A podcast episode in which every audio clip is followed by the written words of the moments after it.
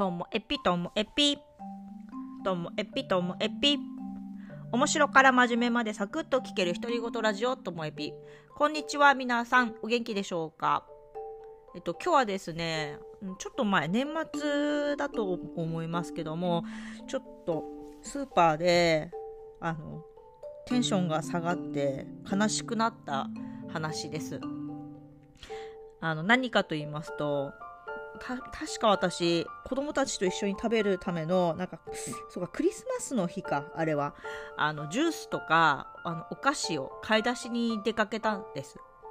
であの選んでいたら、えー、今本当スーパーとかガソリンスタンドとかいろんなところでもう自分の父親世代じゃないかなっていうシニアスタッフなシニアスタッフの方結構増えてるんですよね。でその私が行ったスーパーもシニアスタッフの、うん、60代後半かなっていう感じの方があの男性が2人ね品出しをしていたんですよ。えっ、ー、とペットボトル大きいペットボトルのやつでそしたらなんか片方の方がもう片方の人にめっちゃ怒られてるんですよ。でなんかもうそれがもう本当悲しくなっちゃってあのまず怒ってる方はもうなんかもう昔からそうなんだろうなっていうなんか怒りをぶちまけてるような感じで早口でなんかあんたこれとかダメなんだよみたいな感じですごい怒ってて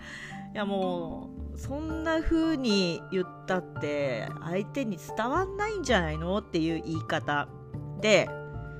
もうそれが悲しい丸一なんですけどね。でそれを聞いている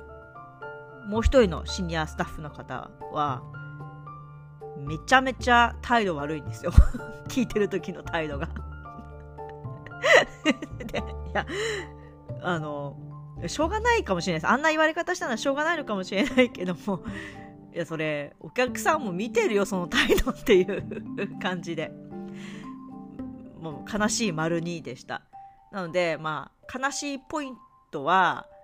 まあ、言ってる方も言われてる方もこうその相手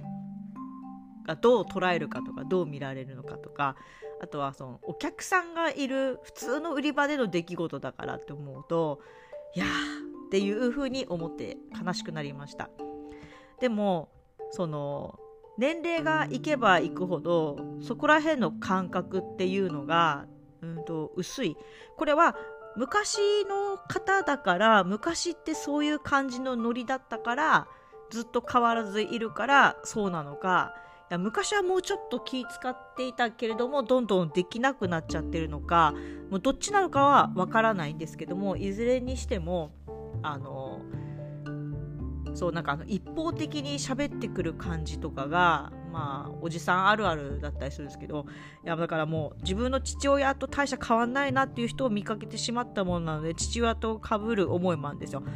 まあうちの父もちょっとカットになったらすごい言うタイプなのでじゃあ父親がそういう風にしてたら私は注意できるのかなとかいやーでも私もう父親とかその世代の人にはまあ、もう好きに生きたらいいんじゃないのって若干思って今まで苦労してきてる部分もあるんだから自由に生きたらいいんじゃないのって思う部分もあるのであんまり言わないしもうどうでもいいなと思ってるんですけどもただ今回は多分多分悲しかったのは働いている現場だったからなのかもしれないですよね。働いてない日常の中のあれだったらもう全然放置で、ああ、またまたじいさん同士やってるわって思ったけど、やっぱり働き続けるっていうことはそういうことなのかななんて改めて思いました。まあ、ちょっと硬い話だったんですけど、皆さん、それってね、どう思うでしょうかね。まあ、それが私のちょっとハイリーセンシティブなところなんでしょうね。人が怒りをぶちまけてるところとか、誰かと誰かがなんかこう悲しい思いをしていたり言い争っていたりっていうそのなんかマイナスの感情が別に自分に全然関係なくってもめちゃめちゃ疲れるし気持ち落ち込むっていうのもあるんでしょうね。はい。